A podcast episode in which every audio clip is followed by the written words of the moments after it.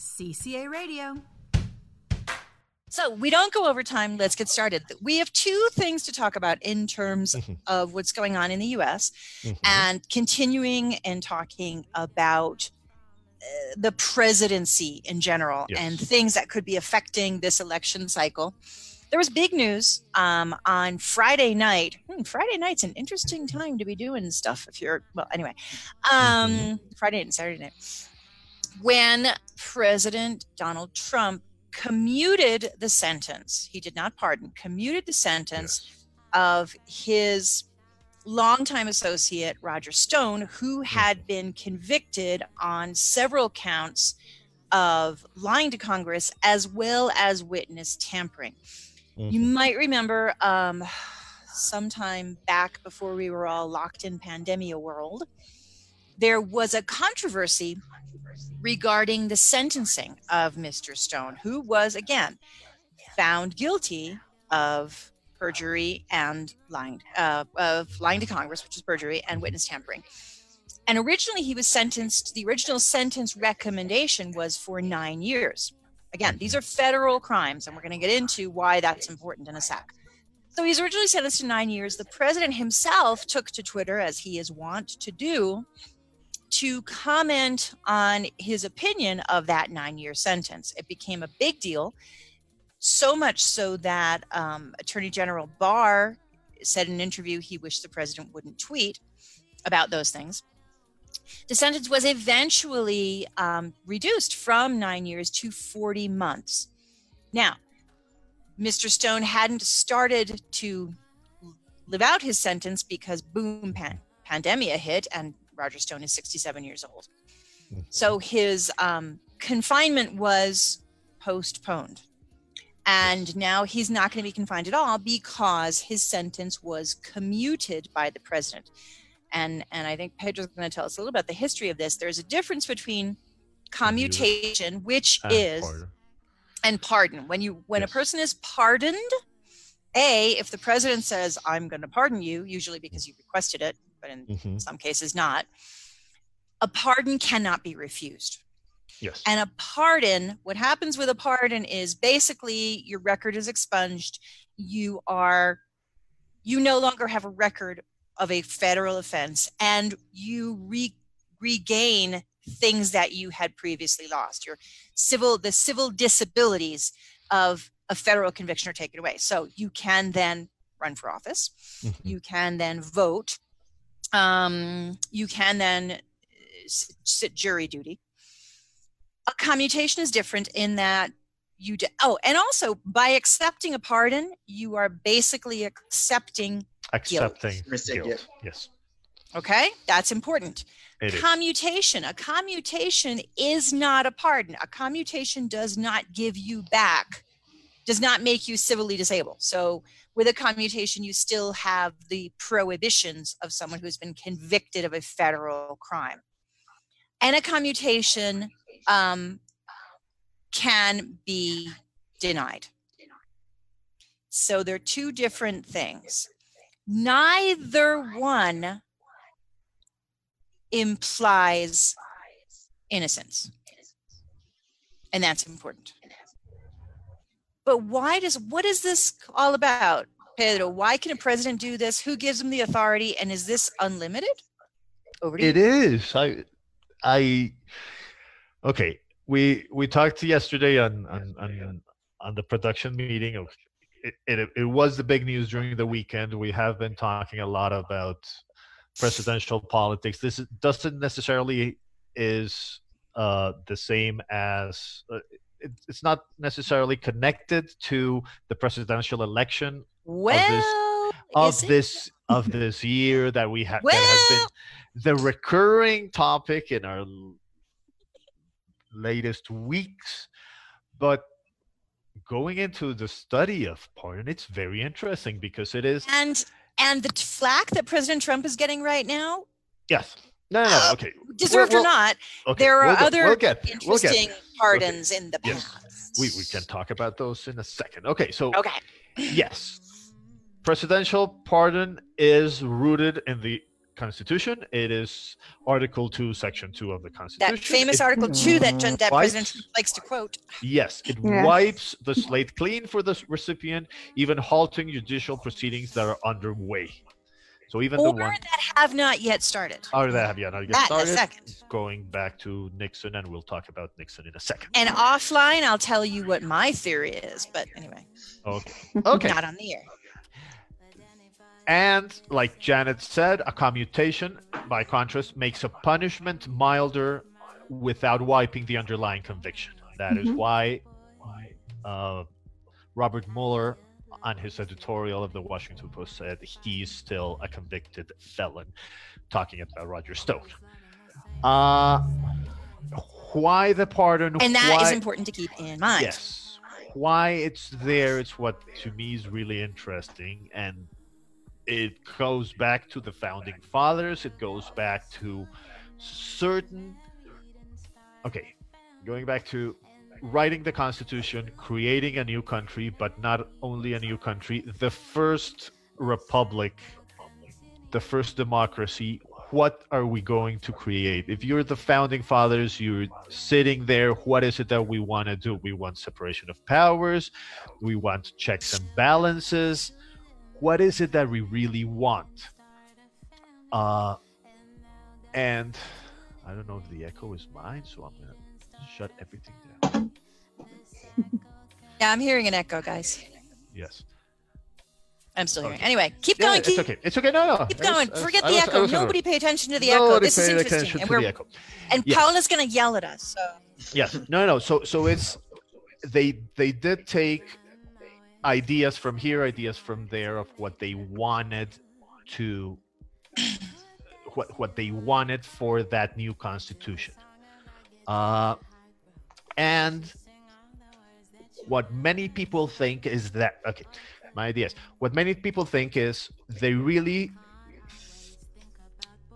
are convinced that the founding fathers rejected everything from the British system, and that is not so. They did believe in a bicameral uh, Congress. They did. They didn't create a, a House of Lords and House of Commons, but they did create a Senate and a House of Representatives. They did see the benefit of having two. Uh, a, a bicameral system, and they really did take a lot of, especially in the judicial part Mhm. of uh, of the judicial branch. It is very rooted in the British system, not in the Roman law that was used in most of uh, the two, most of Europe at that time. Going back to that's William. William, one of the Williams, King. The one William of Orange. Braveheart. No, the the. It's Oh, that was Edwin Braveheart. Edward. Edward. Edward. The, Edward the second. Edward the second. Edward Braveheart's a great movie. It is a great movie. That king.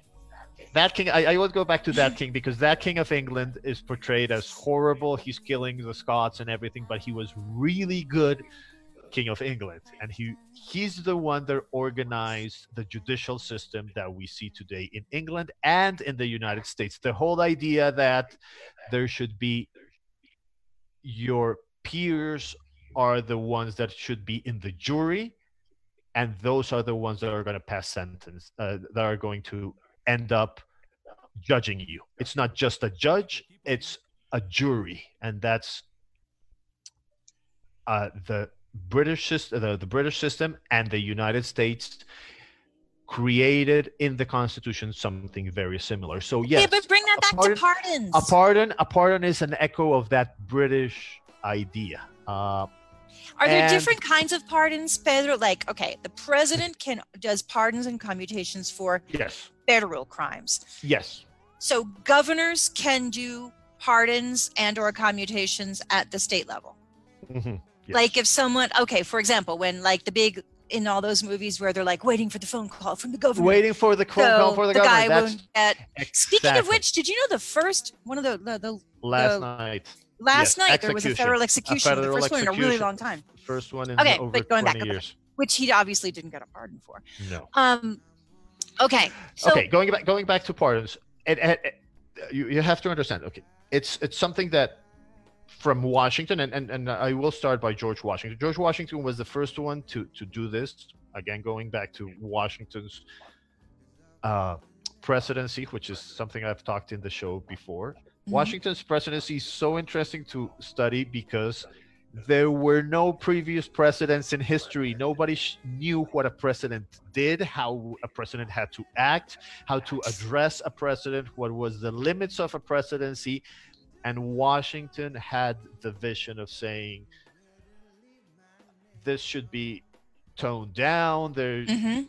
you should address me. Washington did not want to be a king. First Mr. Mr. President, there shouldn't be any, other titles. There shouldn't be anything else. He retired and didn't seek a third uh, a, third term. and he wrote that great farewell letter. and which, the farewell address. It's it's beautiful. Amazing. Uh, and when it came back to pardons, he wanted to set a precedent. Okay, this is something in the Constitution. This is something that future presidents are going to be able to do.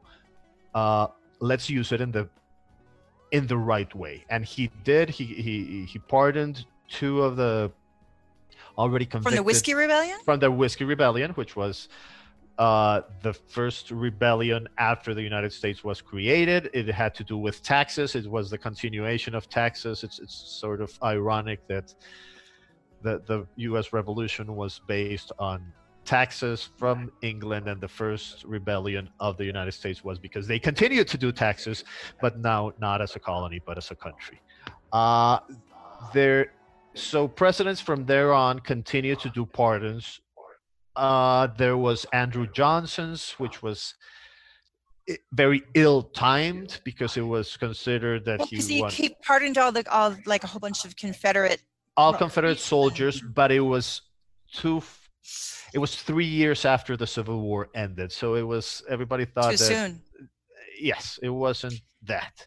But okay, but Lincoln, Lincoln had I Okay. found an interesting part in that Lincoln. Lincoln pardoned 264 of 303 Dakota Indians mm-hmm. who were involved in the Great Sioux Uprising, and that happened Yes. in 18, 1862. Okay. So it's not unprecedented for a president to pardon someone really quickly. Hey, Jerry Ford did it within one month. within a month. Yes. Um, and going and going talking about different types of pardons, Lincoln, I thought that was really cool that he Mhm. pardoned the Dakota Indians. yes. Grant also, you Ulysses S. Grant, who you know, but I don't know if a lot of our listeners know, was like the major general of the uh, the U.S. side, the Union forces. The Amnesty Act of 1872, he pardoned all but 500 top Confederate leaders. Yeah. Um, later on, uh, Jimmy Carter pardoned Jefferson Davis, who was the president of the Confederacy. Um, and somebody else. I don't, oh, and Ford pardoned Robert E. Lee, who Yeah. was Ulysses S. Grant's counterpart. I Counterpart. Interesting other pardons. Um, Jimmy Carter also pardoned Patty Hearst. Yes. Reagan pardoned, and I didn't even know this, pardoned George Steinbrenner, who, if you guys ever watched Seinfeld, appeared a lot on Seinfeld. He was the owner of the New York the Yankees owner of the Yankees. who had been convicted for illegal campaign contributions to Nixon and for Mhm. obstruction of justice. Um, obviously, Gerald Ford, a month after, exactly a month after Nixon resigned the presidency, granted Nixon a full and complete pardon for any possible crimes committed between Mhm. his election, original his original inauguration in 1969 Mhm. and his resignation. So he got off scot free. and that's why I find this this figure so so interesting because you're mentioning the guilt uh, Mhm. as, a, as a- an important factor. Because in this case, when Nixon had this problem with the Watergate scandal, then he accepted being like pardoned by this. So this is like he was denying at the very beginning that I he did not a anything crook. negative, Yes. but then he accepted. He, he But committed also- something else. But here's the thing which would you prefer if you were Nixon? And also, Ford's argument was basically we have to put an end to this now and turn the page, for which he probably did not get reelected or actually elected because Ford was never elected. He We're was talking about co- controversial pardons, Mhm. Bill Clinton, on the last day of his presidency, pardoned 140 people, including his own brother. Yes. So, Half brother. so yeah, Ro- Roger was his half brother. It's half brother. Also, Yes. there's Oh. this case of Marc So- Rich here. With, But- with, but Marc yes, okay. Rich, Susan McDougal. Okay, Yeah. so when What, peop- what Janet is saying, yes. no, What Janet is saying is it's it's common. Again, nothing of this is written. It's common for a president to do it on his way out.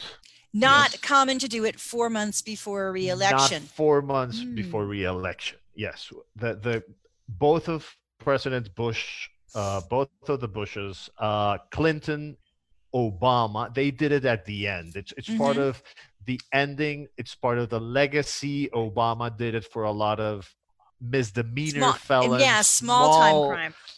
Small time crimes. Clinton got a lot of heat because of what he did, but yes, Well, it's- because it's, of McDougal, Rich, and his brother. it's it's at the end. It's it's it's sort of I'm mm-hmm. on my way out, but and here's the whole thing. It's largesse. It's This is the weird thing. It's not usually four months before an election, and it's not usually under the circumstances, which I invite all of you to look up, Yes. And connected. to. I, And I'm going to back away from that. Yes. It's I usually actually wanted to ask- Go, Sol. Yes. um, how can you be granted pardon? You know, I, do you have to uh, file for a petition, or how can you ask for it? Do you have to wait for a long time for Two the ways. president to? No, there's there a formal is petition. no. Yeah. There's There a formal is a whole- process, but the formal process isn't necessary yes. There's a ju- there's an office of pardon attorneys in the Justice at the justice at the Justice Department, and requests are sent there for clemency for everything. And again, going to to the the, the example that Janet said that it's it's in the movies about governors that before the execution everybody's waiting for the phone call. It it's it's that process. Okay, but let me give you just two facts because we're going to have to move quickly. On Yes. Two facts on that question. Mhm. As of the beginning of this fiscal year, in other words, October 1st, 2019, Yes. there were 200 and 2,400 okay, 2,445 petitions for pardons Mhm. in the office of the par- Office of Pardon Attorneys and 11,510 requests for commutation. So a lot more people ask than get pardoned. Yes. And and pardons tend to be more high profile. Um, and again, I invite our listeners. This is actually pretty interesting stuff. it is really I interesting. invite you to look it up. But It let's move a- on because we have move to. on. Let's move on. Okay. Something the- the- else major happened yesterday, and this is Pedro Yes. Lutz's baby. Go Yes, for it it, is. Pedro Lutz. I, I've I've heard about the the common theme of uh, mascots, uh, names, logos of uh, sports uh, of sports teams being changed in the last decade, the last decade and a half. I remember it. It started small. It started with it started with high schools and high school mascots, and then it escalated into college. but why, Pedro? Why are they changing? because some of them find them offensive, especially the ones that are linked with Native American Native American figures or representations. And that now it escalated to the top to one of the National Football Leagues, the NFL teams, the Washington Redskins. Uh, it is the continuation of the snowball of two snowballs. One, th- th- this whole mascot on teams, and two, what has happened with Floyd George and George Floyd. George Floyd. Sorry, Hmm. Floyd George was a boxer. I always And also, yeah, but also, also Floyd's a first name. But here, Yes. but that, but that, and the whole controversy around renaming of renaming military bases. So this military is bases. so all of a sudden, out of the blue. Statues But okay, and he- I have a question for you, Redskins fan. yes, I found that Mm-hmm. Dan Snyder, who is the owner of the Yes. Washington Redskins, Mhm. said in February 2013, when this kind of started to snowball, Dan I Snyder living- told yes. USA Today, quote, We'll never change the name. It's that simple. Never. You can use caps. caps. I was living in you think DC Dan then. Snyder changed? Why did he change his opinion today? Is it because of all the controversy? Yes. Like all of I a was- sudden he's like, oh, maybe this is a good no, idea. it's, it's money. It's always you always go back to the money. But I was living in DC then. I am a, a Washington Redskins fan. I it is my team in the NFL, and this touches home really. A couple of months ago, you would have asked me about this debate because it is a debate of over a decade, and I would have sided with Snyder in the idea that. And Snyder was really. I- I- This was going to be my question to you. Snyder was really, really smart about this 10 years ago. He invited every single uh, leader of Native American uh, tribes and communities and said, Do you really find this offensive? He made a poll among Native Americans in the United States. The poll came back with, I don't care what the and it's true. The poll came back. I don't care. Who was he being pressured by? Other people, not Was Native that the was that the 2002 poll? Because I found information about that one, Mhm. and the poll mentioned or the survey mentioned that 75% of Native Americans who answered to that poll said that they didn't have any objections against the name. Against I think exactly 75. So it was. It wasn't something This is something an that. interesting ca- debate. I I know it, it wasn't something that came from Native Americans. It was other people that th- thought, oh, this is offensive. This should change. However, But this we need goes- to take into account this goes to a whole lot of other things, though, because when you talk about, for example, it's really people get in trouble now. When I was a Mhm. kid, you played cowboys and Indians, and kids wore little Pocahontas costumes, and the whole blackface debate. and, like, Blackface, all of this is sort of coming to a head, and now. It's about the money, and I and, and we're getting yelled at by Paula. But you remember Yeah. yesterday I was talking about um, how ironic it was that I'm watching this program and this debate comes up. Mhm. And I'm program talking about as a program who everybody out there, if you have Netflix, well, it's kind of very American or Mhm. American humor. There's a show called The Unbreakable Kimmy Schmidt, and there's a whole long trauma to it. But one of the characters in The Unbreakable Kimmy Schmidt is actually Native American, but has been quote unquote passing for white as a Manhattan socialite Mhm. she has this epiphany. Um, it's actually really funny. She has this epiphany and she decides that she's going to start and try and like work for her community and fight injustice. Mhm. She becomes involved with one of the owners, the son of one of, of the owner of the Washington Redskins, and decides she's going to make it her case to have the Redskins change their name. And she's basically failing. The Redskins, the, the coach is like, no, forget about it. It's all about the money. She then leaves this meeting very despondent, and there's a big, I'm hearing the echo again, and there's a big rally outside with Native Americans. And they start burning Redskins jerseys. Mhm. So she says to her father, is there, and she says to her father, Wow, but how much you guys are burning that shirt? How much does that shirt cost? Yeah. And the father goes, Ah, this shirt costs 250 bucks. she So- runs back upstairs to the owner's meeting and she said, You guys, it's all about the money. So what if I were to tell you that the Reds the Redskins changed their names to the gun takers? Mhm. So the owner of the Redskins goes, "Oh my God, I would pay money to burn that shirt." So in the show, the NFL team, cha- the NFL teams change their names to the gun takers, the taxpayers, and it's all about protest. There you go. We still don't know what the name is going to be. The new name they are they have decided, but they are in negotiations because of the trademark. Uh, but yesterday there was an official statement by the Washington Redskins saying that they are retiring both the Mhm. name and the logo. Uh, the logo was really nice. It was based on the on the previous Indian nickel. And was designed by a Native American. Yes. Mhm. I Uh, also saw that they wanted to honor with a new name Military Native Americans, both of them. The- That's the- what they are intending there's to do. there's a big push to do to to call it the red tails because Uh-huh. that's that's what the It's an African the American pilot the pilots of the Tuskegee Airmen the, the who were African American. pilots of yes African American pilots so we don't know yet when they are uh, decided I will go back they are going to continue to be burgundy and gold which I love I Mhm. love that combination of Uh-huh. colors but still this has been something very, very close to heart.